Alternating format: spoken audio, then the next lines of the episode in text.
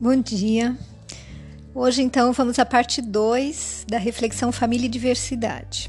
E conforme nós falamos no último áudio, nós vamos iniciar com o que eu encontrei em um artigo de Regina Gianetti e no, li no livro de Lourdes Possato e na Doutrina Espírita, quanto ao que fazer para estabelecer um relacionamento sadio.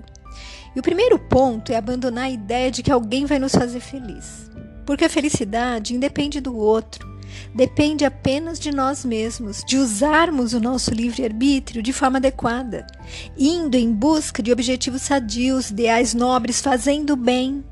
E então nós conseguiremos plenamente absorver o ensino de Jesus quando diz: O reino de Deus está dentro de vós. O segundo ponto é assumir a responsabilidade por nós mesmos, por nossas carências e erros, sem culpar o outro sobre tudo que nos acontece, sem projetar nele as nossas próprias imperfeições. Terceiro, parar de ditar regras para nós e para o outro. Ou seja, desobrigar-se, desobrigar o outro, de cumprir programas, rotinas, de fazer o que não quer ou de ser o que não é. Nós temos uma mania de colocar as pessoas e a nós mesmos dentro daquele quadradinho, né, da caixinha.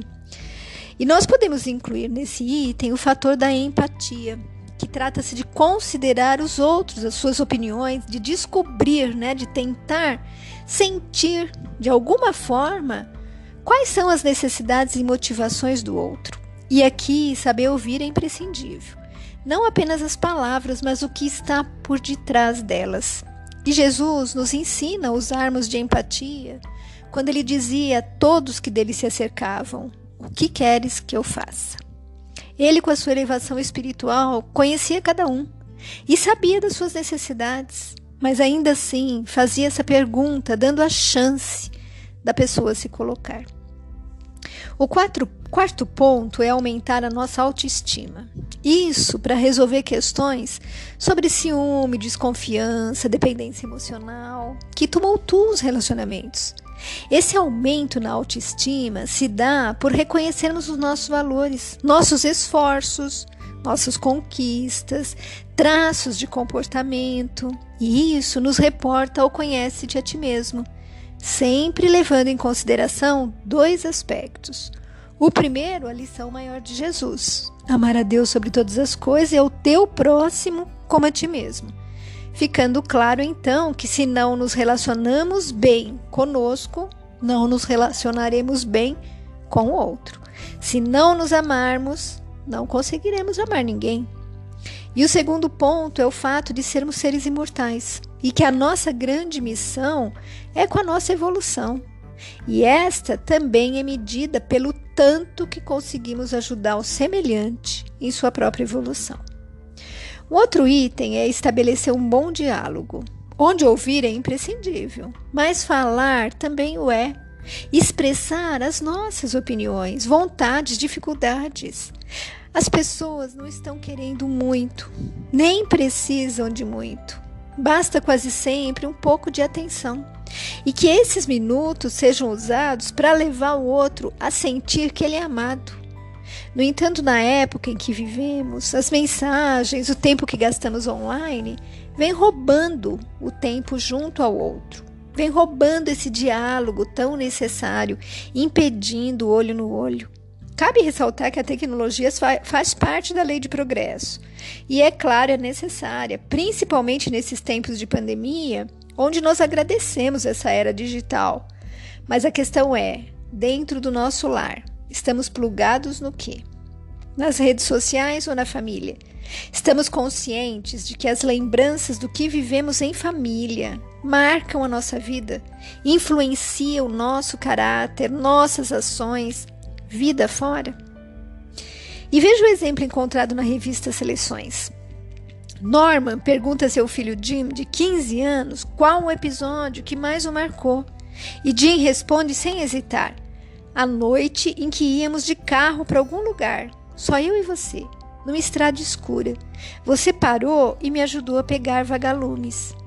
E Norma se recorda que isso acontecera quando Jim tinha apenas cinco anos. Ou seja, há 10 anos, né? Haviam parado para limpar o para-brisa e foram cercados por uma nuvem de vagalumes. E ele se lembrou que tinha um vidro no porta-malas e que ajudou então Jim a colocar dentro dele muitos vagalumes, para depois destampar o vidro e deixá-los voar um a um. Dessa forma, meus amigos, todos temos algo para recordar ou para deixar marcado na alma das nossas crianças e dos nossos familiares. Então, nos cabe perguntar: quais as histórias que queremos que eles se lembrem? O sexto item é a cordialidade, muito importante no relacionamento familiar.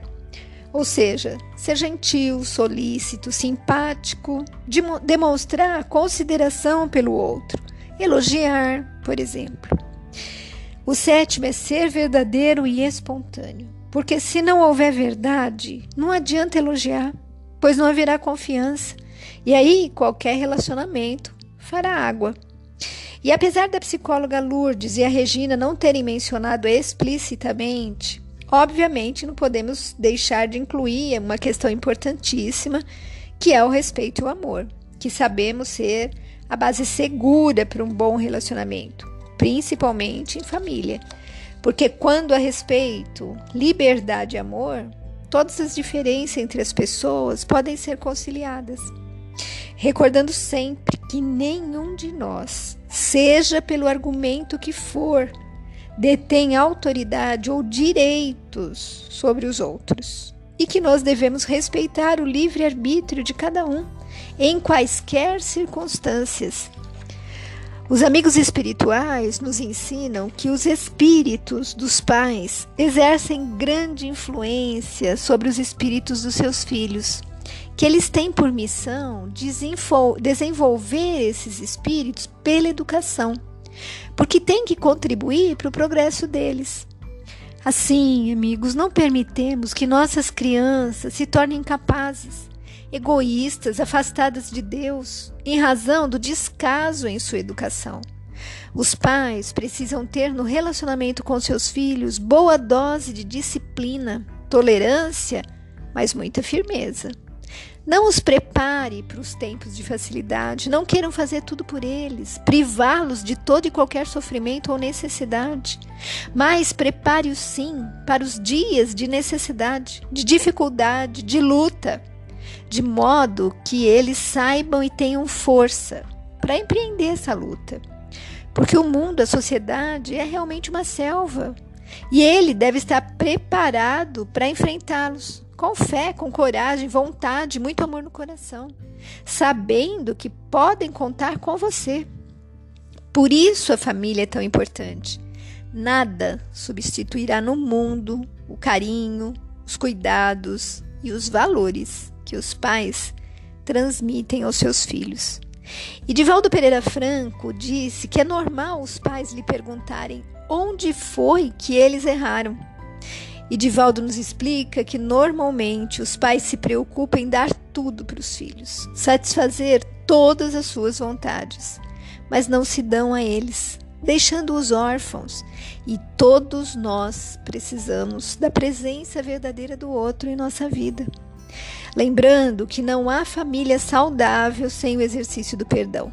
E ninguém melhor do que o nosso mestre e amigo Jesus para nos falar sobre essa necessidade de exercitarmos e alimentarmos esse sublime sentimento, entendendo que o verdadeiro crescimento pessoal ele acontece quando começamos a assumir a responsabilidade por nossa vida, reconhecendo que tudo o que fazemos é uma escolha. Assim, nunca deixe de refletir, de ponderar, de pensar nas consequências das suas escolhas, principalmente daquelas que envolvem outras pessoas e a família que Deus lhe permitiu ter. Hoje, devido à Covid, famílias estão perdendo seus entes queridos e isso é realmente muito triste. A dor está se fazendo sentir nesses cônjuges que se veem sem seu companheiro ou companheira, e nesses filhos que perdem seus pais, irmãos, tios, avós. Assim, amigos, vamos valorizar tudo que temos e principalmente a nossa família. Esse reduto sagrado. Senão, Se não eh, perdemos ninguém para esse vírus terrível, vamos agradecer a Deus. Se já perdemos, agradeçamos o entendimento das leis divinas, que vem nos consolar e trazer esperança em dias melhores. Fique com Deus. Beijos de quem se preocupa com você.